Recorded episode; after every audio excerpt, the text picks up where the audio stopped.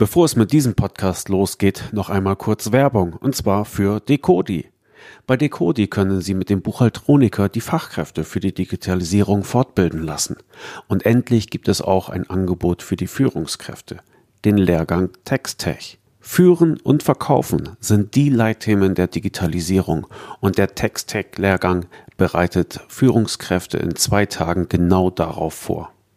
Alles, was Sie zu diesem Lehrgangsangebot wissen müssen, finden Sie auf decodi.de. Wird geschrieben, wie es gesprochen wird, D-E-K-O-D-I.de. Oder natürlich auch hier in den Shownotes. Einfach mal ein bisschen wischen und dann klicken. Einen herzlichen Dank an Decodi für die Unterstützung des Kanzleifunks.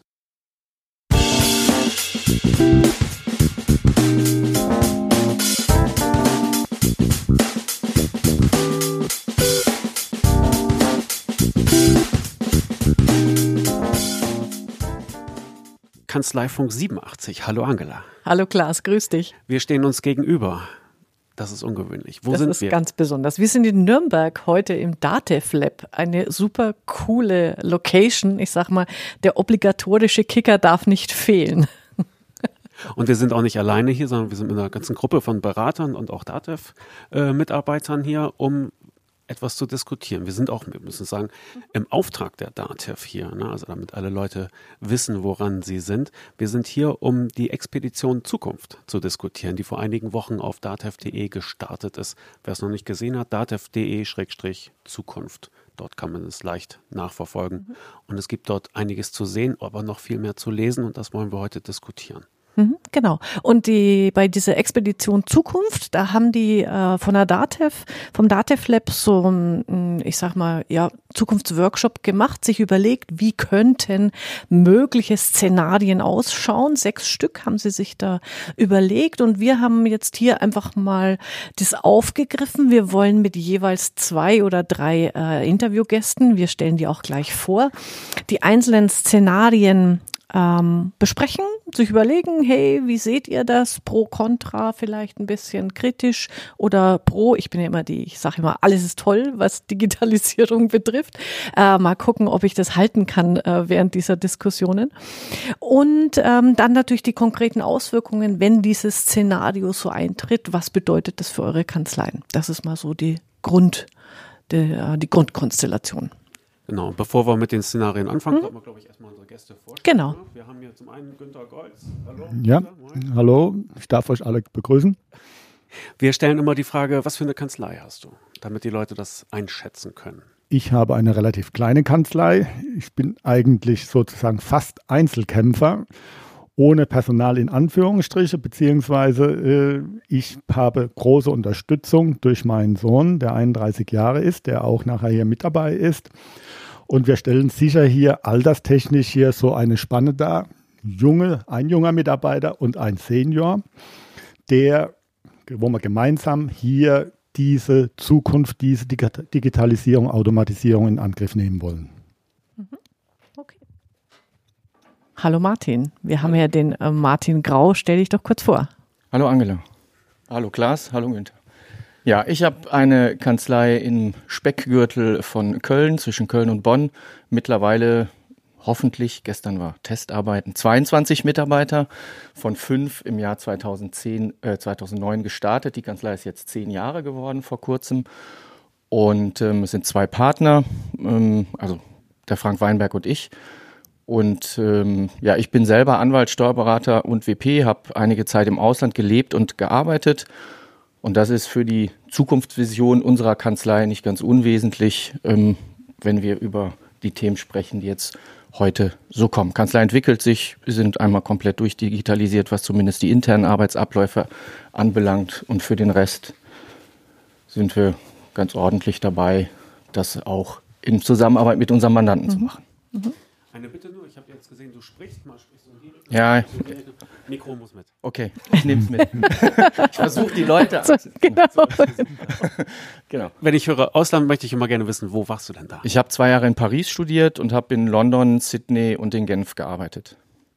Ich habe auch gelesen, du sprichst fünf Sprachen, oder? Ja, das schreibt das denn. die fünfte ist ein bisschen geschummelt. Also, ich liebe Sprachen. Stimmt, äh, die fünfte ist digital. ah ja, okay, dann genau. einverstanden. Ich schummel immer das Spanisch, weil das äh, lerne ich gerade noch. also äh, zwischendurch kannst du dann mal so einen französischen Satz einfließen. Sehr gern. Die Hörer draußen werden dahin fließen. Hörerinnen. Und Hörerinnen vor allem, genau. Okay, wollen wir mit den Szenarien anfangen? Genau. Ja? Ja. Also, du hast ähm, das erste. Ja, gerne. Mein äh, Szenario, über das ich mir auch ein bisschen Gedanken gemacht habe, heißt, alle Daten sind frei verfügbar. Ähm, Finde ich ein sehr spannendes Szenario, weil die äh, Entwicklung geht ja auch genau dahin, ob man das jetzt gut oder schlecht findet. Ähm, wenn man googelt, findet man sehr schnell heraus, da spricht einer vier oder fünf Sprachen. Also äh, die Dinge, die man herausfinden kann, wenn man will, sie liegen auf dem Tisch. Und ähm, in, den, in den Kanzleien oder für die Zusammenarbeit mit den Mandanten, wenn ich mich ja, man kann ja auch ins Ausland gucken, da sieht man das ja schon. Äh, Schweden äh, kannst du im Internet nachgucken, was dein Nachbar äh, verdient und äh, Einkommensteuererklärung. In Amerika ist es ja tatsächlich schon so, also das wäre mal so ein Szenario für euch hier zum Diskutieren. Ähm, da kriegst du im April oder Mai vom Finanzamt den Brief, ähm, wir haben Ihre Steuererklärung fertiggestellt, bitte überweisen Sie oder Sie bekommen das und das aufs Konto. Punkt. Also ist ja gar nichts mit Großsteuer äh, Beratung und Erklärung zu machen. Ähm, ja, und ja, ja, genau, es wird schon hier, die, die Handbewegungen können wir jetzt äh, nicht äh, äh, sprachlich zeigen. Genau, das ist die, die Diskussion. Äh, oder eben hinzu, warum soll es nicht irgendwann steuercheck24.de geben, äh, wo auf einem Portal wird ja auch dran gearbeitet, ähm, der, der Interessent sieht, ähm, was brauche ich, wen wünsche ich mir, wer passt zu mir. Also, und ich stelle meine Daten auch voll in dieses Portal. Das ist ja, also alle da draußen, die jetzt zuhören, schaut euch mal den Film von Alex und Chloe an. Ähm, da wird genau dieses Szenario ja bespielt, dass ein Unternehmer seine Daten frei ins Netz gibt und sagt, das ist mein Betrieb, das verdiene ich, das sind meine Probleme mit den Lieferanten äh, und wer hilft mir jetzt? Das ist mal so mein Szenario, das ich hier in die äh, Runde werfe. Und meine Frage dann ist, wie schaut die BWA 2030 in so einem Szenario aus? Was muss da eigentlich an Daten drin sein? Also ich glaube, dass es so eine BWA, wie wir die heute kennen, im Jahr 2030 gar nicht geben mhm. wird, sondern wir werden letztendlich ständig sich wechselnde äh, Informationen haben, an, aus denen wir Analysen ziehen müssen. Wenn wir jetzt den Film zu Rate ziehen, dann hat äh, meine Frau Chloe, ne, die ich jetzt äh, auch nachbauen möchte, gerne, äh, ja, Daten zur Verfügung und hat am Ende das Problem, oder der Alex hat das Problem, dass er ja auf einmal so einen Hidden äh, ähm, äh, ähm, Wettbewerber kriegt, der alle seine Daten im Netz verschlüsselt hat. Also so offen scheinen die dann doch nicht da gewesen zu sein. Seine, ja, die von dem anderen nicht und auf einmal hat er ein Problem. Und ich glaube, dass wir uns bei der Verfügbarkeit der Daten auch so ein bisschen unterscheiden müssen zwischen Privatmandanten und geschäftlichen Mandanten. Bei den privaten Mandanten glaube ich, Szenario USA, ja, wir machen jetzt schon viel vorausgefüllte Steuererklärung. Welche Daten haben wir nicht schon alle? ja, das wird nicht so kommen. Aber im unternehmerischen Bereich sehe ich das so massiv nicht. Die Schweiz ist auch ein Beispiel übrigens dafür im unternehmerischen Bereich. Und äh, da funktioniert auch schon einiges mit Schätzungen und Abgeben, aber hinten raus ist trotzdem viel Beratung noch notwendig. Aber eine BWA in der Form, so wie heute, nein. Ja, wie siehst du es?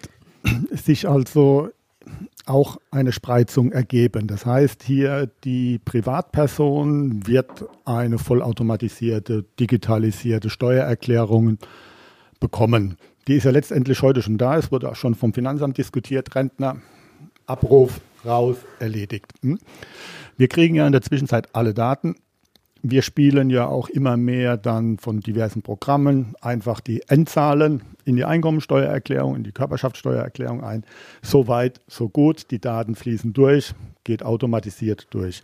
Im Unternehmen wird es dann immer problematischer. Daten nach außen wird es schon welche geben, aber die totale Offenheit wird es meiner Ansicht nach nicht geben, denn wenn ich den die totale Offenheit habe, alle Daten sind verfügbar, jeder hat den sofortigen Zugriff, KI vernetzt diese Daten, macht sofort wieder was Neues daraus, dann brauche ich keinen Unternehmer mehr. Dann braucht ein Unternehmer definiert sich ja dadurch, dass er sich am Markt anders bewegt wie sein Konkurrent. Nur dadurch hat er Erfolg. Wenn ich in der Masse mitschwimme, habe ich keinen Erfolg heute mehr. Da wird es eine Riesenspreizung geben. Ich muss innovativ sein. Ich muss aus dem Massengeschäft raus. Das trifft alle. Das trifft auch unsere Sparte und muss individuell stärker arbeiten, weil in der Deklaration, in dem Massengeschäft, Buchhaltung, daraus einen Jahresabschluss erstellen, das ist aus den Zahlen, wie man früher schon gesagt hat, aus der Summen- und Saldenlisten Jahresabschluss ableiten. Das ist ein Mausklick, wirklich, das macht das Programm fertig. Abstimmarbeiten gibt es nicht mehr, sondern unsere Aufgabe wird es immer mehr sein, am Inhalt, was steckt hinter den Zahlen zu arbeiten. Und da ist jetzt künstliche Intelligenz eine Unterstützung, aber wie es irgendwann mal aussieht, ist schwer zu beurteilen. Es wird immer mehr automatisiert mit künstlicher Intelligenz. Produktionsabläufe werden individualisiert mit künstlicher Intelligenz.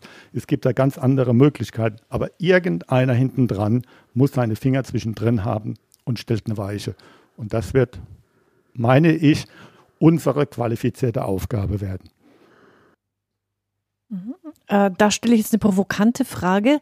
Diese qualifizierte Aufgabe könnten Unternehmensberater ja auch. Wir sind Unternehmensberater. Ja. Ich bin jetzt Wirtschaftsprüfer Steuerberater von Grundsatz aus erstmal faul. Ich hatte früher nie Buchhaltungen gemacht. Das machen wir jetzt erst nur deswegen, weil wir die Möglichkeit haben, die Daten derart einzusammeln, dass ich mich mit der Buchhaltung im Prinzip nicht mehr beschäftigen muss, sondern ich beschäftige mich, Prozess, mich mit Prozessen. Ich gucke irgendwo mal, wo ist mein Ursprungsbeleg. In welchem Unternehmen? Wie kommt er dann in das Unternehmen von meinem Mandant rein? Wie wird er im ERP-System verarbeitet? Wie kommt er vom ERP-System in die Buchhaltung? Wo klemmt es? Und an diesen Schnittstellen müssen wir arbeiten. Unsere Kollegen sagen dann immer, ja, dann bin ich ja EDVler.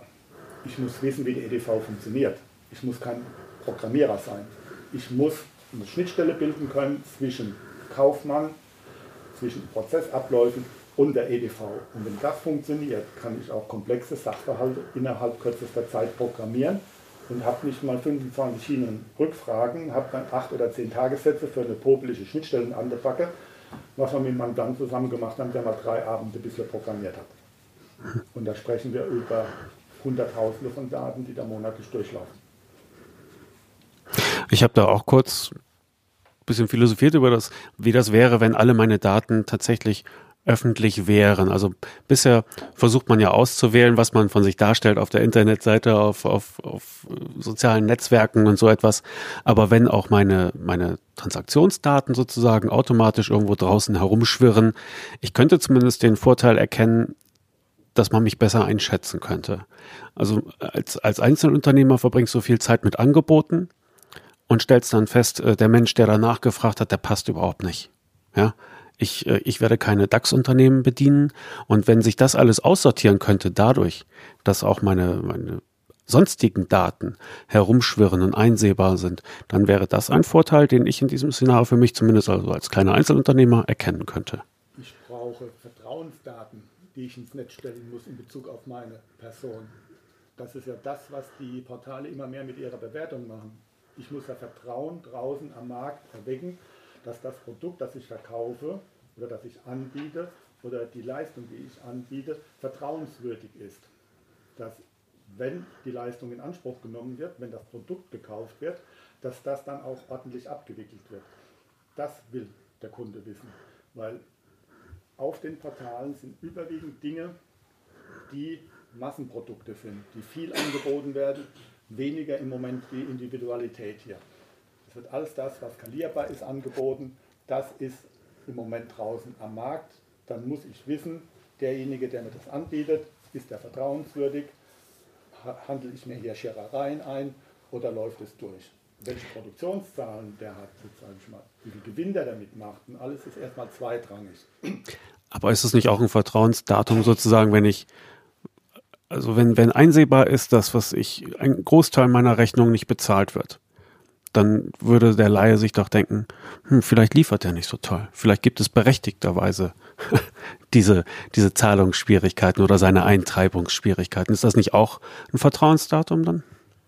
Sicher ist ein Vertrauenspunkt, wenn jemand seine Rechnungen nicht immer bezahlt und das ja offengelegt wird, jetzt erstmal über die Bewertung beziehungsweise Entschuldigung, über, sage ich mal, Kreditreform, wenn ich da reingucke, dass er da angeschwärzt ist, in Anführungsstriche jetzt, dass er also da drin steht, dann stehen diese Daten ja auch schon heute abrufbar da. Und dann sprechen wir davon, dass diese immer mehr im Rahmen der künstlichen Intelligenz über eine große Datenbank immer einfacher zur Verfügung gestellt werden. Das heißt, ich kann mich immer besser informieren in Bezug auf meinen Anbieter, mein Individuum, mit was muss ich rechnen. Okay. Martin, du wolltest gerade was sagen? Ja, ich glaube, wenn wir von einem Szenario sprechen, was noch weitergeht mit verfügbaren Daten und was wir da tun können, auch als äh, Unternehmensberater, welcher Ausbildung auch immer, dann äh, glaube ich, dass wir diese Prozessoptimierungsgeschichten dann schon längst hinter uns gelassen haben. Das läuft. Da, ist, da machst du nichts mehr. Da berätst du auch nichts mehr. Das Ding ist durch, da gibt es Systeme, das wird angebunden, ja, da wird irgendwie sich fünf, sechs Player am Markt durchsetzen. Die Systeme werden relativ vereinheitlicht werden, das glaube ich schon. Und dann machen wir Prozessberatung, so wie wir das jetzt machen, ist durch. Das Thema läuft. Ja, da gibt es äh, KI, die wird das organisieren. Ich glaube auch nicht, dass wir personenbezogene Daten wie Bankgeheimnis und so, dass das so schnell so öffentlich wird, weil da sind wir auch gerade hier in Deutschland immer noch, und das sind nationale Dinge, die da passieren, sehr zurückhaltend und da habe ich die Zweifel, ob das so schnell geht, dass das irgendwann kommen wird, ja, aber wie schnell, das nicht. Nur was machen wir da hinten raus? Die Prozesse sind durchberaten, die Märkte sind letztendlich ja offen. Nehmen wir das Beispiel nochmal von äh, Chloe und Max super Visier, läuft alles. Ich liebe diese, äh, ähm, diese Kontaktlinsen, das würde mir super viel erleichtern. Dann hätte ich meine beiden Hände für viele Dinge äh, frei, die ich sonst noch damit machen könnte. Ja, das wäre toll. Und dann kommt dieser Hidden Champion hinten raus und rockt einmal kurz den Markt und der Alex ist weg. Wie beraten wir den da dann, vielleicht schon im Vorfeld, dass so einer ja kommen kann? Hat der Szenarien im Portfolio, sich dagegen zu wehren, Alternativen. Und du hast gesagt, der Unternehmer ist derjenige, der eigentlich sein Alleinstellungsmerkmal überdenkt, schon fünf bis zehn Jahre weiter ist. Das machen wir gerade für unsere Kanzleien. Und ich glaube, dass unsere Stärke irgendwann sein wird, aufgrund von rechtlichen, betriebswirtschaftlichen und ähm, ja, persönlichen. persönlichen Fähigkeiten und Wissen mit unseren Mitarbeitern, da dann mit den Unternehmern ein Netzwerk zu bilden, um sie erfolgreich zu machen und weiterhin erfolgreich zu sein. Da werden wir interdisziplinär arbeiten müssen. Denn viele Dinge, also hier Produktionskosten etc., das macht alles, das ist alles rechenbar. Wem übergebe ich mein Unternehmen? Wer kommt dann? Wie mache ich da mein Geld damit? Unternehmensnachfolge, ja äh, Lifecycle, äh, äh, solche Beratungstätigkeiten, rechtlich, Netzwerke ranholen. Wie geht das? Wie investiere ich da? Die Chloe hat ja auch äh, dann gesagt, hey, du kannst in Italien, habe ich die und die Leute, das mache ich. Ich glaube, dass da das DATEV-Netzwerk, so habt ihr das genannt äh, in, äh, in der Studie, ne? das wird ein riesen, riesen Wettbewerbsvorteil sein, den wir mit Wissen und Netzwerken erreichen können. Nur wir müssen jetzt damit anfangen, das aufzubauen. Und da gibt es leider immer noch so ein paar zurückhaltende Stimmen, die sagen, ich gebe das aber nicht preis, ich mache das so. Und das, da habe ich die einzige Sorge vor, wenn wir da zusammenarbeiten, läuft das. Wir haben bei diesem Gedankenexperiment ja auch so eine Vorgabe, und zwar nicht im Sinne, dass wir uns aussuchen können, ob dieses Szenario wünschenswert, erstrebenswert, ob wir das so haben wollen, sondern es ist da. Mhm. Punkt um. Wie geht, wie geht ihr damit um? Wenn das Szenario da ist, alle Daten sind verfügbar, die KI macht die Arbitrage, haut alles durch, dann möchte ich mal provokant sein, dann sind wir wieder bei Brot und Spiele. Dann gibt es irgendwo, dann gibt es irgendwo eine ganz elitäre Elite, ganz weit oben, eine Spitze, die das alles steuert, die in sich geschlossen das Ganze managt, nach außen nicht darstellbar ist. Sage ich mal, wir zu, zu unseren Zeiten hier, 84, Orwell, kann man wunderbar sagen. Also letztendlich ist es so, da gibt es eine ganz kleine Spitze, die hat alles, die macht alles, die organisiert alles, keiner kennt sie, keiner weiß, was sie macht. Dann gibt es irgendwo so jemand, der führt noch ein bisschen was aus und der Rest äh, ist bei Brot und Spielen angelangt. Sagen wir wieder Grundeinkommen, bedingungsloses oder ähnliches. Das ist einfach die Frage, denn in dem Moment, wenn alles sofort erkannt wird, dass eine Änderung da ist, wird es irgendwann mal aufhören, meine persönliche Überzeugung, dass es noch viele Leute gibt, die innovativ in irgendetwas in einen Prozess reinstecken, der sofort wieder aufgefressen wird. Warum soll das? Jetzt sage ich mal provokante so rum. Warum soll das? Das machen nur noch die, die ganz oben sind, die nicht kontrollierbar sind, die nicht erkennbar sind, die irgendwo im Dunkeln sind, meiner Ansicht nach. Das wäre das Endszenario und das ist etwas, was ich eigentlich nicht haben wollte. Dann sind wir überflüssig. Dann gehen wir in den Zirkus. Gucken wir uns, lassen wir uns bespaßen. Ich glaube, das werden wir heute noch häufiger hören. Ja, so die Dunkelheit, die Freiheit, ich glaub, die wir ich, brauchen. Äh, ich habe für mich ein neues äh, Tätigkeitsfeld gefunden: Berufsberatung für Steuerberater. Was könnt ihr noch machen außer Steuerberaten? Wir können wieder die Demokratie einführen und sagen, der Demokratie ist etwas Gefährliches, weil man muss sich wieder entscheiden und wird nicht mehr bespaßt. Ich muss Entscheidungen treffen. Ich muss also mich mit Dingen wieder auseinandersetzen. Und das sollte eigentlich äh, das menschliche Wesen ausmachen, dass man sich mit Dingen auseinandersetzt und sich nicht nur durch die KI dann führen lässt.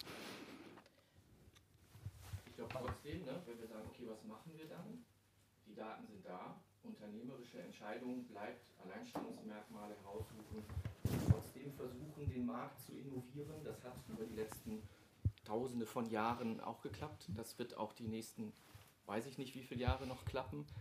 Bleibe aber dabei, dass die Beratung, wenn wir als Menschen weiter zusammenleben, was da an rechtlichen und auch betriebswirtschaftlichen Herausforderungen ist, Familie, Übergabe, gründe ich eine Familie, ja, nein, gründe ich überhaupt ein Unternehmen, wird es dann keine Unternehmensgründer mehr geben, weil da oben ja alles erledigt wird.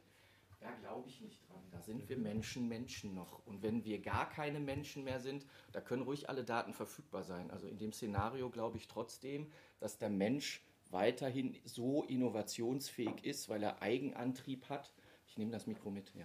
ähm, ähm, ähm, sich äh, damit zu arrangieren und auch weiter positiv zu arrangieren. Und unsere Aufgabe, es wird auch weiterhin Regularien geben und sie werden nicht nur von den Global Playern beherrscht, es wird auch weiterhin demokratische Entwicklung geben, weil der Mensch sich selber verwalten will.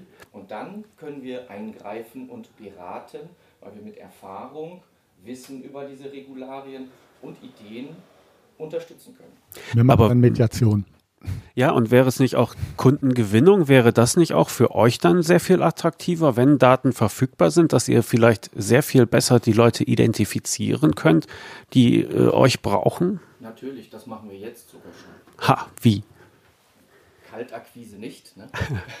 aber ähm, im Netzwerken ist es ja auch so, dass man Menschen vorgestellt wird oder sich Menschen an jemanden wenden und wenn man dann Termine macht, dann informiert man sich. Du wusstest, dass ich mehrere Sprachen spreche.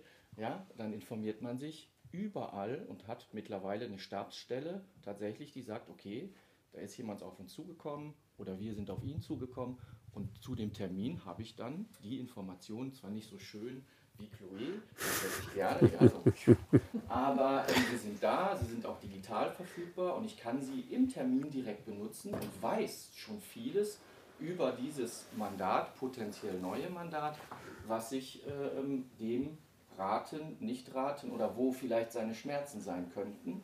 Und ist ja schon sehr viel verfügbar. Ja, ja. Da ist eine riesige Geschäftschance da, denn ähm, da sind noch eine ganze Menge, aber da sind wir bei heute. Wir mhm. wollen ja, wenn schon alles da ist, sein und dann haben die alles. Mhm. Da ist, glaube ich, alles dieses, wo wir jetzt drüber reden, Prozessoptimierung etc., maximal bei Gründern drin. Die, die am Markt sind, brauchen das nicht mehr, da laufen die Systeme. Wir wollten die, die einzelnen Szenarien immer ausklingen lassen mit einem persönlichen Ausblick, ja, wo man die eigene Kanzlei mit dem Szenario versöhnt. Wir haben es eben schon ein bisschen angesprochen, aber in zwei Sätzen. Deine Kanzlei in dem Szenario, Martin.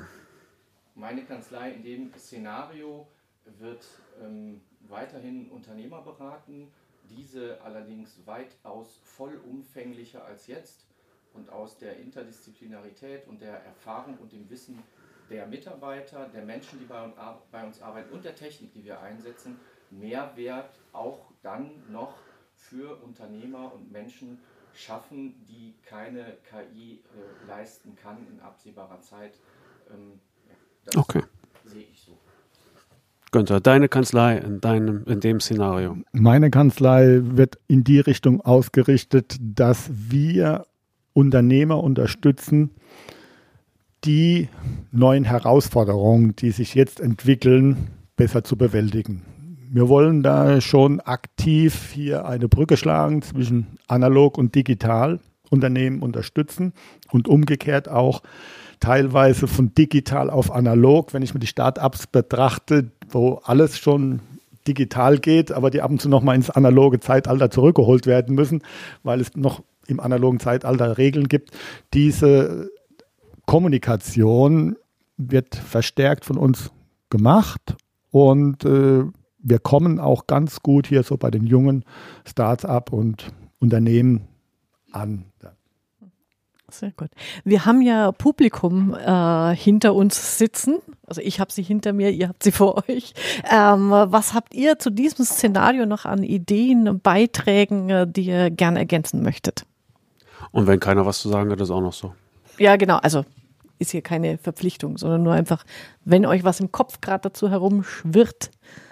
Ihr könnt auch zwischendurch einfach mal ein Handzeichen geben. Wir, wir sehen es, glaube ich, ganz gut, bis auf Angela. Ja, genau, du brauchst einen Rückspiegel. Du machst, die, du machst die Handzeichen. Genau. Wenn da, ja, Eugen, gut, da liegt ein Mikro, greift zu. So, eine ganz spontane Frage aus dem Publikum. Eugen Müller, hallo. Hallo. Ähm, Was du sagen? Ich habe dazu nur einen ganz kurzen Beitrag. Ich glaube, wenn alle Daten frei verfügbar sind, ist die Zusammenarbeit zwischen Mandant und Kanzlei einfacher und besser. Einfach nur ganz kurz in den Raum geworfen. Okay, danke für den Einwurf. Ja. Deine Vorstellung werden wir später noch haben. Das Ganze ist ja ein Gesamtkunstwerk, was wir hier vollbringen. Die ganzen Szenarien, wir werden sie in, in drei Podcasts abhandeln und zum Schluss werden wir in einem vierten nochmal gemeinsam diskutieren. So, jetzt kriege ich gerade was gezeigt. Disruption oder gesellschaftlicher Wandel? Chris Es war ein Handelsblatt jetzt eine kurze, umfangreiche Auflistung was sich alles tut, hochinteressant. Hier, was also auch schon auf der Ebene des Handelsblatts der FAZ diskutiert wird, wo einzelne Sachen vorgestellt werden. Zum Beispiel, hier fällt mir gerade eine, gibt es eine Versicherungs-App, die letztendlich individuell an der App, an meinem Handy gekoppelt Versicherungsleistungen anbietet. Ich sitze gerade im Auto, da sagt die App, äh, du brauchst jetzt eine Kfz-Versicherung über die Distanz, wo du jetzt von Köln hier nach Nürnberg fährst oder ich gehe in den Flughafen und dann sagt mir die App, jetzt brauchst du eine, Reise, äh, eine Reisekostenversicherung oder ähnliches, wo wirklich solche Dinge jetzt schon am Markt rumgeistern. Die gibt es. Stand in der FAZ drin. Okay, dann kann es. Der FAZ nimmt sowas schon auf. Ja, hochinteressant. Dann, ja. Okay. Dann würde ich, muss das nur ablesen, deshalb musste ich mal was zur Seite legen dann würde ich jetzt ein Szenario vorstellen, was ein bisschen ein Gegenentwurf dafür ist. Und der Titel des Szenarios ist Anonyme Identitäten sorgen für Datensicherheit und Innovationskraft. Und ich finde, in dem Titel steckt schon irgendwie ein bisschen, bisschen Widerspruch. Anonyme Identitäten, was soll denn das sein? Ja, Identität ist das, was sich ausmacht. Wie kann, wie kann das anonym sein? Ist das dann noch meine Identität? Aber bevor wir darüber sprechen, was das sein könnte, wie das aussehen könnte, wir, wir sind ja in der Zukunft. Ja, wir haben diesen Podcast zurückgeschickt durch die Zeit. ähm, wir sind in der Zukunft, da muss ich dir sagen, wie, wie es dazu gekommen ist. Und zwar gab es unendlich, äh, unendlich viele Datenskandale, es gab äh, spektakuläre äh, Fälle von, von Wirtschaftsspionage, wo, wo die Länder sich bekriegt haben und auch die, die Privatanwender sozusagen mussten halt miterleben, wie in den äh, sozialen Netzwerken ihr, jegliche Interaktion, ihr, ihr Tun ausgewertet, ausgeschlachtet und für Werbung gebraucht wurde, dass die Leute irgendwann gesagt haben, es reicht, Schluss aus, wir haben die Nase gestrichen voll von diesem Szenario, wir brauchen etwas anderes und unser und unser unglaublich äh, leistungsfähiger Staat äh, hat sich gesagt, äh, da könnten wir doch vielleicht etwas schaffen. In diesem Szenario gibt es nämlich ein selbstregulierendes äh, System. Und ähm, das sorgt im Grunde dafür, dass du, äh, dass du wie auf einem Maskenball unterwegs bist. Ja? Du hast also eine Maske vor dem Gesicht, du gehst durch die Welt, du interagierst, ja, du gehst mit deiner Karnevalsmaske durch äh, Venedig, du trinkst ein Prosecco und anschließend gehst du auf den Ball. Äh, aber ob du die Maske ablegst oder nicht, entscheidest du selbst. Ähm, den Prosecco kriegst du halt trotzdem, weil der Verkäufer sieht, du nimmst offensichtlich am Karneval teil und das äh, Prosecco ist das, was du willst und du legst auch Geld auf den Tisch. Äh, den interessiert ja nicht, wie du heißt oder sonst was und auch beim Ball gar kein Problem. Ja? Also dieses Szenario ist da. Wir haben, ähm, wir haben quasi eine Maske und trotzdem haben wir eine Vernetzung unterhalb dieser Masken und auch die Daten sind verfügbar, aber sie sind anonymisiert und ich entscheide, ob ich sie offenlegen will oder nicht. Das ist das Szenario. Wer kann sich Vorteile einer anonymen Beziehung, Geschäftsbeziehung vorstellen hier am Tisch? Also eine anonyme Geschäftsbeziehung, wir haben das ja vorhin schon mal andiskutiert, Prozesse und alles, die sind durchdekliniert, die sind erledigt. Und wir sehen dann unsere Stärke eher in der persönlichen Beziehung. Und wenn ich ein nur anonym, anonymisiertes Profil vor mir habe, tue ich, ja nicht repräsentativ, tue ich mir etwas schwer, wie das in Zukunft ist, weiß man nicht. Und die andere Sache ist die, ohne, wenn ich kein Vertrauen in den anderen habe, kriegt er auch keine Daten. Das könnte jetzt für den anderen ein Puffer sein, bevor er die rausgibt, aber ich aktiv auf jemanden zugehen und sagen hier, aufgrund deiner anonymisierten Daten würde ich dich beraten, ich wüsste nicht, wie ich das auffassen soll. Ja. Also, ja. Okay, Martin, du stehst schon im Mikro im Anschlag. Ja, ich versuche das immer mitzunehmen. Tausend Dank dafür.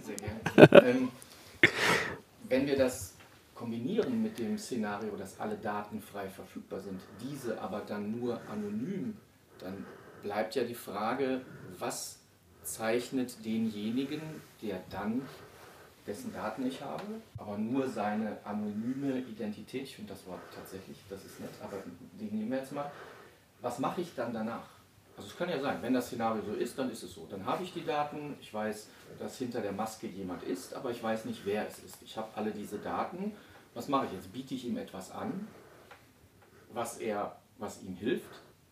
Rein aus den Fakten, die ich weiß, die mit seiner Person dann in dem Moment gar nichts zu tun haben. Oder, und da komme ich zurück, ich glaube, dass es Dinge geben wird, die man mit Anonymität nicht erledigen kann. Das wird nicht gehen. Ja, weil da sind dann Dinge drin, die sind so höchst persönlich, ja, die wird man mit Anonymität nicht hinbekommen. Weil es sind ja nicht nur Daten, die die Player ausmachen, sondern auch andere Dinge. Die Daten, einverstanden, das ist einfach. Und ich glaube, dass dann, wenn die da sind, wird es einen Wettbewerb geben. Wir können ja auch unsere Daten dann anonym zur Verfügung stellen und sagen, mein Lösungsvorschlag für dein Problem, das ich ja jetzt kenne, weil ich alle deine Daten habe, ist A. Dann kommt Günther und sagt, nee, nee, nee, meiner ist B. Das ist dem Kerl ja egal, der mit mir Prosecco hinter seiner Maske trinkt, weil der sieht ja, ne, seinen Lösungsvorschlag, der ist ja dann genauso anonym verfügbar wie meiner. Und dann muss ja irgendwann, nehmen wir mal den äh, Kollegen auf dem Karneval in Venedig, mit dem wir Prosecco trinken, muss der ja irgendwann, was sieht er dann? Der sieht dann meine Maske, der sieht Günthers Maske, der sieht meinen Lösungsvorschlag, Günthers Lösungsvorschlag. Nimmt er den? Bezahlt er dafür? Haben wir noch gar nicht drüber gesprochen. Ja? Macht, nimmt er den einfach und sagt, die ist ja verfügbar, ist ja da. Alle Daten sind frei verfügbar, deiner, meiner. Macht der das dann einfach so? Ja, ich ich habe schon gedacht, kaufen ja. Aber auch bei der Kaufabwicklung wird das nicht entscheidend sein, ob Herbert Meyer das gekauft hat oder. Und dann entscheidet er ja aus rein sachlichen Gründen in dem Moment, weil er kennt Günther nicht, er kennt mich nicht. Er weiß nur, dass wir gemeinsam gerade da stehen beim Prosecco. Wir haben hier so ein Bildschirm am Ohr irgendwie, ne, virtuell aufgepoppt. Und dann guck mal, du hast ein Problem. mein Problem ist das. Ja, wo ist die Plattform, dass die Daten ausgetauscht werden? Wie kommen wir an die Daten? Beim Karneval habe ich andere Sachen vor als. Äh, oder muss ich vielleicht dann äh, das machen, weil in dem Moment sehe ich, aha, der hat ein Problem, weil ist ja alles frei verfügbar, aber anonym. Spannend.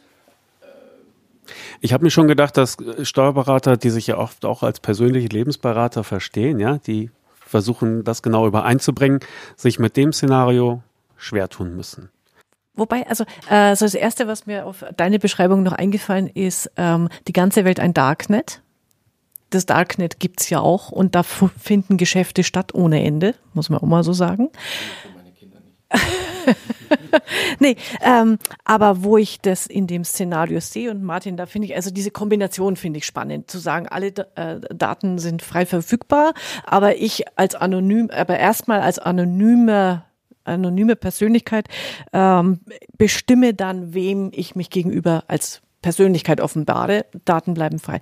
Dann kann ich mir in dem Szenario schon vorstellen, dass zum Beispiel, du hast es, glaube ich, Günther, am Anfang äh, gesagt, beim ersten Szenario, Vertrauen ist ja ein großer Bonus bei Steuerberatern. Und wenn das so bliebe, könnte man ja auch sagen, okay, äh, der, Vertrau der, der Steuerberater ist so ein Vertrauensknotenpunkt, wo diese Anonymität gelüftet werden kann, um dann mit Dritten äh, Geschäftsbeziehungen einzugehen mich stellt sich da die Frage, wie baue ich anonym Vertrauen auf?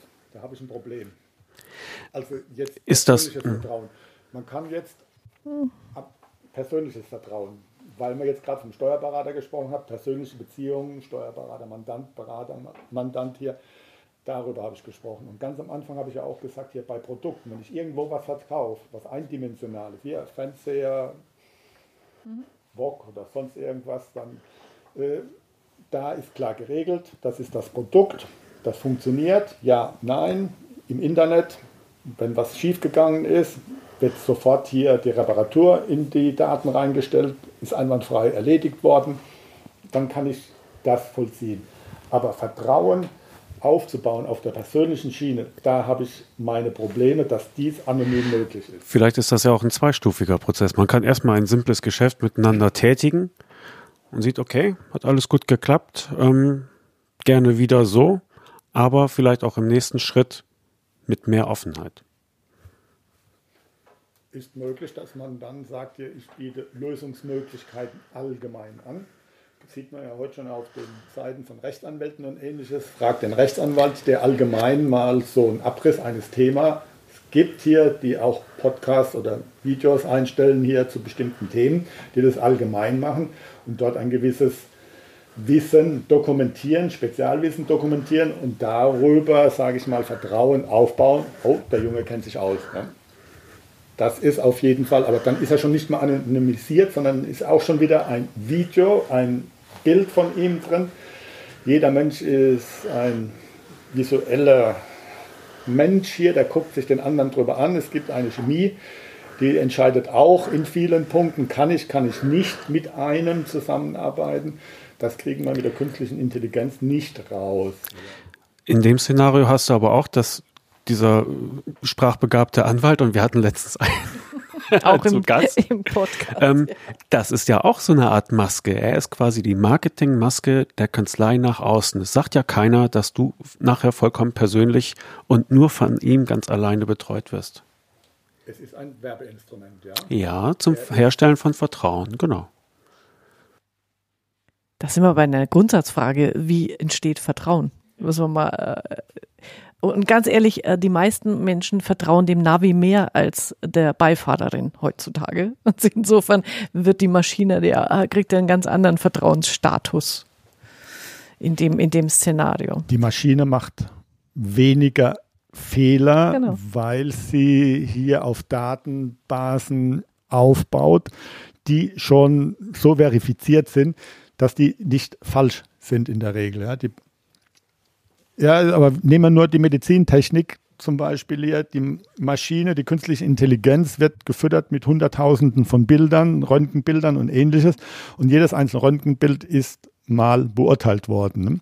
Und aus diesen Mengen zieht so eine intelligente äh, künstliche Intelligenz halt relativ schnell auch Schlüsse, die, sage ich mal, dem Berater und jetzt bei uns auch andere Datenbestände auf Erfahrungswerten dann auch irgendwann mal kommen, aber vielleicht ein bisschen langsamer. Jetzt mal so formuliert. Sag ruhig, Martin. Mir fällt bei diesen, also wenn wir jetzt über anonyme Daten, anonyme Identitäten und Vertrauen sprechen, fallen mir zwei Fälle aus jüngster Vergangenheit ein. Einer ganz jung, Boeing, und einer nicht mehr ganz so jung, VW. So, was ist da passiert? Software-Updates bekommen, wir haben Versprechungen bekommen, wir haben Fälle, wir machen Sammelklagen, wir haben äh, Entschädigungszahlungen bekommen, teilweise unter dem Teppich und jetzt bei Boeing. Wir bekommen ein Software-Update. Angela, hast du jetzt noch Vertrauen in Boeing? Es sind zwei Maschinen abgestürzt. Offensichtlich haben mehrere Flugbehörden gesagt, diese Maschine kommt mir so nicht mehr an den Himmel. Das Vertrauen ist weg. Ist das persönlich? Das ist doch erstmal anonym. Da ist eine Kiste, da kommt jetzt ein Software-Update drauf. Komm, wir fliegen morgen mit dem Klaus Wir steigen ein und sagen, wir haben Vertrauen in diese anonyme Softwareentwicklung. Ja, wir fahren mit, mit dem Diesel VW dahin. Ich auch. Ähm, explizit in diese anonyme Entscheidung, die der Konzern getroffen hat, mit irgendeinem Software-Update diese Kiste wieder flugfähig zu machen, dass nicht zwei von XY abstürzen, haben wir da Vertrauen rein? Du hast gesagt, die Beifahrer, ich würde sagen, es gibt auch Beifahrer, ne? müssen Ja. ja Maschinen und ins Navi und so. Ich habe auch Vertrauen in mein Navi gehabt, bin hier rumgeirrt und äh, telefoniert habe ich dann ja, mit dem Kollegen, der gesagt hat, du bist schon richtig, ja, und gesprochen habe ich mit Menschen, in die hatte ich Vertrauen. Da war nichts mit anonym, da konnte mir keiner helfen, da war irgendetwas passiert. Und das ist bei Boeing so gewesen, bei VW so, so gewesen. Insofern, das ist ja ein Stück weit total anonym, weil wer dieser Konzern ist, jetzt der eine oder der andere, puh, mir egal. Aber am Ende des Tages habe ich doch Vertrauen in irgendetwas. Und da wird diese Anonymität, die funktioniert da, zumindest mit meinem heutigen Verständnis, funktioniert die da nicht mehr. Und dann wird die irgendwann aufgebrochen werden müssen, um zu sagen, wie jetzt beim Karneval, Maske ab und jetzt machen wir was. Und bis zu diesem Zeitpunkt wird diese Anonymität funktionieren. Ähm, was du gesagt hast, äh, die Daten sind alle da, ne, sind das, äh, dass die Zusammenarbeit wird besser werden und wir können aufgrund von dieser Anonymität auch vieles entscheiden. Aber irgendwann wird es den Punkt geben, wo wir ohne das Demaskieren keine Entscheidung mehr treffen können. Und da sind wir wieder gefragt als wie auch immer die Berater heißen, Datev Netzwerk, nehme ich gerne mit Chloe und Max äh, nochmal auf. Ob das jetzt ein Steuerberater, Unternehmensberater, Rechtsberater ist, ist mir ehrlich gesagt Jucke. Ähm, aber wir werden da durch Vertrauen und Wissen punkten können und diese Anonymität lüften müssen irgendwann. Mhm. Also bei diesem Szenario, es enthält ja zwei Sachen. Ne? Also Datensicherheit und ich glaube, da sind wir alle irgendwie dabei. Das, das wünscht sich jeder. Der zweite Teil sagt äh, mehr Innovationskraft und da bin ich gedanklich schon nicht mehr so ganz mitgekommen. Aber ich habe ja im Vorfeld auch gefragt, so die Leser, habt ihr Ideen, habt ihr Anregungen? Thomas Speth hat sich gemeldet, auch ein ehemaliger Kanzleifunkgast, ne? Und sie digitalisiert sie doch, hieß die Folge, aber welche Nummer weiß ich jetzt gerade nicht. Ähm, und der hat mich darauf hingewiesen, dass das ein, ein bekanntes Problem aus der äh, Kryptographie ist. Und das heißt Yaos Millionärsproblem. Yao ist ein, ich glaube, taiwanesischer Mathematiker oder so ähnlich. Er sagt, zwei Millionäre unterhalten sich und die wollen rausfinden, wer von ihnen beiden reicher ist. Aber keiner will sagen, wie viel Geld er hat und keiner will dem anderen Informationen geben, die Rückschlüsse auf irgendetwas anderes erlauben. Und das kannst du mathematisch lösen, indem du eine andere Bezuggröße dazu nimmst. Und dann kann jeder rechnen und bekommt eine, äh, ein Ergebnis im Sinne von ist größer als oder ist kleiner als. Und dann weißt du, wer wer mehr Geld hat, ohne zu wissen, wie viel auf seinem Konto ist. Also es ist ein bekanntes Problem der, der Kryptographie. Und ähm, Thomas sagte auch, er kann sich nicht ganz vorstellen, wo der Vorteil einer anonymen Geschäftsbeziehung ist, aber im Sinne von Daten rausgeben, Datenschutz haben, vielleicht auch zurückgeben, mhm. nimmt er sofort. Ja. Also vielleicht in dem Szenario, ähm, also da sage ich auch, da, da glaube ich nicht an dieses totale äh, aus, aus meiner jetzigen Wahrnehmung. Aber wo, wo es hinlaufen wird, äh, tatsächlich oder, oder in ein paar Jahren, ähm, die Maschinen untereinander, die Computer untereinander, die werden, sage ich mal, das anonyme Geschäft abwickeln dieses, äh, ich verkaufe ein Produkt und äh, ich verkaufe es dem äh, besten Anbieter und das können alles über Algorithmen, über KI, das kann diese Abwicklungstechnik. Die Maschine wird es relativ zügig machen. Genau. Hier eine Buchhaltung hier äh, abzuwickeln, wäre heute eigentlich schon problemlos möglich. Wenn ich den Ursprungsbeleg, egal wo er ist, einmal digital rein, dann ist die Bergschild auf Deutsch gesagt. Äh, ich muss immer hier an meiner Schnittstelle wo mhm. es ins System reingeht, muss ich einmal Hirnschmalz reinstecken. Also ich brauche da wieder Spezialisten hier und äh, ich muss nicht mehr am Endprodukt der Buchhaltung überlegen hier, was für ein Umsatzsteuerproblem ich da habe, sondern das ist mhm. im Ursprung, mhm. am Anfang ist es erledigt mhm. worden. Ja. Also es entwickelt sich immer mehr in die Richtung, wo ist mein Ei? Und nicht, wo ist die Henne am Schluss, sondern wo ist mein Ei, wo starte ich? Und dann muss am Startpunkt eigentlich schon so viel geregelt sein, dass möglichst viel reibungslos durchgeht. Und dann schlägt es bei mir auf und dann weiß ich, das ist in der Regel richtig. Und dann brauche ich wieder gewisse Prozesse für mich, aus denen ich dann analysiere, wo kommen jetzt wenn ich jetzt mal in die Zukunft so sukzessive Step by Step gehe, wo habe ich jetzt im Moment meine Probleme, wo tauchen Fehler auf und an den Punkten gucke ich. Nicht an mein Massengeschäft hier, wo Tausende von Buchungen jeden Monat reinkommen, das interessiert mich überhaupt nicht. Da weiß ich, die laufen richtig durch. Ich muss finden den, der mir hier quertreibt. Und da ist dann jetzt auch am Anfang jetzt für die nächsten Jahre viel Hirnschmalz reinzustecken, dass man an der Ecke arbeitet. Aber der Ursprung, anonymisiert, Buchhaltung. Die Bank, welch, in der Bank sieht man es doch. Die Bank guckt sich doch keine Kontenbewegung an. Die ist, man, über, man hat die Überweisung getätigt, dann ist erledigt hier. Kein Mensch wird sich jemals diesen Buchungsvorfall nochmal angucken. In dem Szenario gibt es ja in der rechten Spalte dann auch immer noch so ein weiterführende Texte, wie die DATEV sich vielleicht die Rolle der, der Steuerberater, der Steuerberaterin und auch ihrer eigenen Organisation halt vorstellen kann. Und in dem Fall hier ähm, war, kam der Vorschlag dort, äh, Datev sozusagen als, als als Ökosystem oder von mir aus auch als soziales Netzwerk, wo ich halt äh, meine Identität drin erstellen, verwalten kann. So. Und um das wieder auf ein, auf die Kanzlei zurückzuziehen, dieses Szenario ist da. Wo ist der Nutzen für deine Kanzlei? Gibt es den noch, Günther?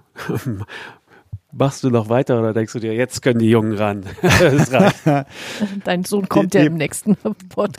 Die, ja, die DATEV als Ökosystem, die DATEV hat ihre Funktion hier als Drehscheibe hier zum Sammeln der Daten, damit sie uns diese zur Verfügung stellt.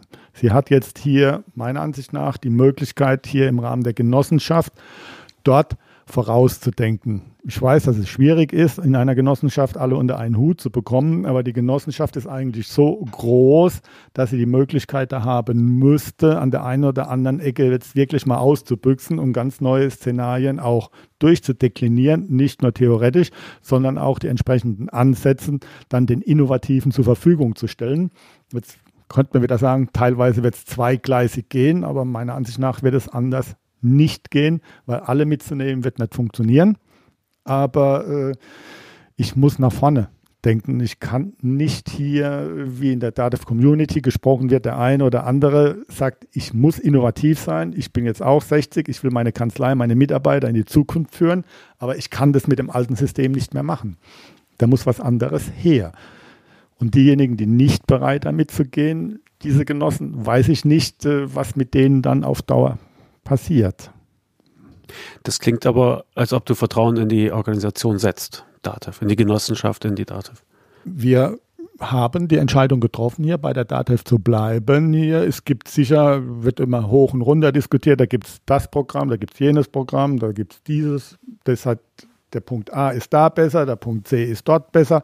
Also das kann man runterspielen, solange wie man will. Ich brauche eine einheitliche Ecke und ich brauche eine einheitliche Plattform, die in Zukunft und in nach Möglichkeit naher Zukunft alles so organisiert, dass diese Dinge reibungslos durchlaufen, wirklich ähnlich wie bei Chloe und Alex, wo dann sagt, hallo, und dann habe ich ein ordentliches Dashboard mit meinen Informationen, die ich gerade aktuell brauche und mich nicht stundenlang dann durch sämtliche Programme klicken muss, bis ich dann irgendwo bin. Das ist da kommen wir, da sind wir ganz im Hier und Jetzt. dann hier im Hier und Jetzt, aber deswegen hier eine so große Genossenschaft müsste die Möglichkeit haben, weil eher noch die Masse an Daten zur Verfügung steht, mhm. hier die Kurve zu kriegen. Aber nicht nur Masse an Daten, sondern auch Vertrauen. Martin, wir fliegen jetzt nur noch Airbus.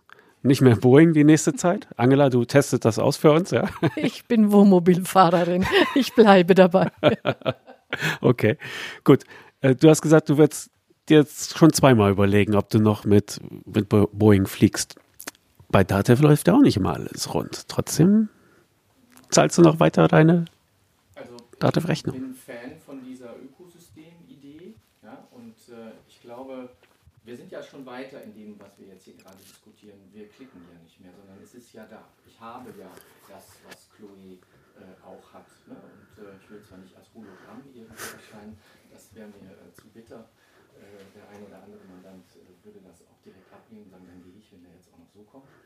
Aber ähm, dieses Ökosystem erlaubt uns und wird es uns erlauben, ähm, diese Leistungen vertrauensvoll anzubieten. Wir werden gar keine Chance haben, außerhalb alleine mit Einzellösungen zu agieren. Denn wenn wir mal überlegen, wie schnell ist es gegangen in den letzten Jahren, wie schnell geht es jetzt gerade, was passiert da? Da kann jeder Einzelne, und der Genossenschaftsgedanke passt da wunderbar, das gar nicht leisten. Ja, wir sind ja nicht allein auf dieser Welt. Die DATEV wird nicht äh, der einzige Player am Markt sein und wir als Mitglieder auch nicht. Das heißt, wir müssen uns gegen andere nicht wehren, aber von denen absetzen und besser sein. Und das können wir nur in diesem Ökosystem machen. Und ich fliege schon Boeing, aber ich gucke mir vorher mal an, was die denn da hochgeladen haben. Ja, was ist denn das für eine Software? Und äh, gehe mal dann da rein sag, und lass mir deren Lösungsvorschläge zeigen. Und die sind auch schnell da. Nicht so jetzt, wo du graben musst und suchen musst, sondern die sind dann da. Ich weiß das. Und wenn ich dann ein äh, anonymisiertes Mandat da habe, dessen Problem ich in dem Bildschirm, der neben ihm herläuft, sehe, dann sage ich, okay, was bietet denn mein DATEV-Netzwerk im Ökosystem für Lösungen an, die ich mit meiner eigenen, und da kann das Netzwerk nicht jede Lösung bieten, mit meiner eigenen Idee dieser anonymen Problemstellung liefern, um Mehrwert oder Hilfestellung zu geben. Da sind wir beim Helfer, Berater etc. Und das wird bleiben, weil nicht jeder, also wenn ich nur den besseren Algorithmus haben muss, um alle Probleme dieser Welt zu lösen, das sehe ich noch nicht. Aber innerhalb des Netzwerkes dann an die Lösung für Max zu kommen, ich habe meinen Markt in Italien, ich habe meinen Zulieferer in Italien, das wird eine Stärke sein und die kann man nicht alleine lösen. Deswegen DATEV-Netzwerk, Ökosystem, ähm, Möglichkeiten dazu haben und daraus werden wir agieren können, um dann weiterhin die Stärken auszuspielen, die uns jetzt noch nicht so auszeichnen können, weil wir gar nicht die Zeit haben. Denn wir müssen uns jetzt damit befassen, diesen ganzen Kram da zu digitalisieren etc. ist ja dann nicht mehr. Ist alles da, ist alles cool, ist alles fertig und dann können wir uns ums Wesentliche, nämlich ums Beraten kümmern, da wo der Algorithmus nicht mehr weiterkommt. Und so sehe ich die Kanzlei, egal wann, 20, 30, 35, anders ist, wissen wir alle nicht. Wir machen dann auf alle Fälle noch eine Kanzleifunkfolge 2050, wo wir das ja. alles wollte ich auch noch ganz kurz, äh, ich komme im Rollator dann noch mal ja, genau. auch etwas sagen. Die, die eine Ecke ist ja auch die, wenn man Mandanten anspricht und sagt dann hier, äh, wir wollen vielleicht auf Datev ASP gehen, dass sie ihre Daten außer Haus geben. Datensicherheit, Datensicherheit äh, ist für die Mandanten noch ein Riesenfaktor und Vertrauen da, also den Namen Datev, wenn man den anspricht, könnte man eher Mandanten dann auf ein Datev ASP hieven wie bei jemand anderem. Die andere Sache ist die, wir haben hier über äh, allgemein zugängliche Daten gesprochen. Und da müssten dann zwei Datenbanken irgendwo sein. Eine hochtraktgesicherte und eine, die relativ frei zur Verfügung steht, wo ich nicht ein riesen Act betreiben muss, um an die Daten erstmal dran zu kommen. Also das sind ja auch dann zwei Faktoren. Und wie schiebe ich dann die relativ frei verfügbaren Daten dann wieder in mein Hochsicherheitstrakt rüber? Das ist dann auch ein Punkt, der geht schon ein bisschen um, auch bei mir. Okay. Mhm. Kommen wir langsam zum Ende. Wir müssen ein paar organisatorische Hinweise noch loswerden, weil wir das einfach immer so machen. Ja, wer uns Feedback schreiben will, der kann das tun an kanzleifunk.steuerköpfe.de. Alles, was wir hier besprochen haben, auch den Artikel, den du mir gezeigt hast, den wir jetzt hier im Podcast nicht zeigen können, den werden wir verlinken, so dass die Leute sich dort äh, weiter schlau lesen können. Natürlich auch die Expeditionsseite werden wir verlinken. Habe ich was vergessen, Angela? Wir wollten das Publikum noch fragen, ob sie Beiträge haben, aber ah, okay. das können wir sonst ähm, Ja, Stefanie. Ja, wunderbar. Kommt zu uns. Ja, ich wollte noch mal ganz kurz Bezug auf die Expedition Zukunft nehmen. Und zwar war, das, war es da ja auch am Anfang so, dass die Daten als erstes anonymisiert der Chloe erschienen sind. Dann hat sie Kontakt mit ihm aufgenommen und ich denke, äh, da war dann dieses Vertrauen da. Also und da war ja auch dieser diese persönliche Note, die ganz wichtig ist da. Und hätte das alles nicht so gestimmt, also hätte, hätten die beiden nicht zusammengepasst, dann wäre es ja wahrscheinlich gar nicht äh, weitergegangen, dass es ein Auftrag äh, wurde für die Chloe. Genau, und ich denke, da ist es das mit der Innovationskraft. Ne? Man, man gibt was von sich preis, ohne die Hosen runterzulassen. Und dann kann man im nächsten Schritt, im persönlichen Schritt sehen, wie gut man zusammenpasst. Und die Frage ist, ob dann, wenn da diese Daten halt zur Verfügung stehen, ob dann halt durch technische Mittel, ob sich auf einmal mehr Kontakte ergeben oder nicht. Also vielleicht kann die Innovationskraft so auch steigen. Ja. Gut, auch Dank nochmal an Thomas Speth äh, für, für seine Zusendung da. Er hat mich auch noch hingewiesen darauf, dass, äh, dass die Blockchain-Technologie da besonders mhm. für äh, im Gespräch ist auch für soziale Netzwerke, wo du dann halt genau das hast, dass, dass du dich gegenseitig verifizierst, dass das auch stimmt, was da ist. Und wenn ich dich falsch verifiziere, weil ich sage, du verkaufst Wandfarbe oder so etwas, was ja nicht stimmt, dann kriege ich Punkte abgezogen. Also man kann das inzwischen auch technologisch mhm. abbilden. Aber ganz herzlichen Dank an dich, Günther, an dich, Martin. Mhm. Ich würde sagen, Danke. Der erste Strahl. Dank an euch für das Moderieren. Okay. Thank you.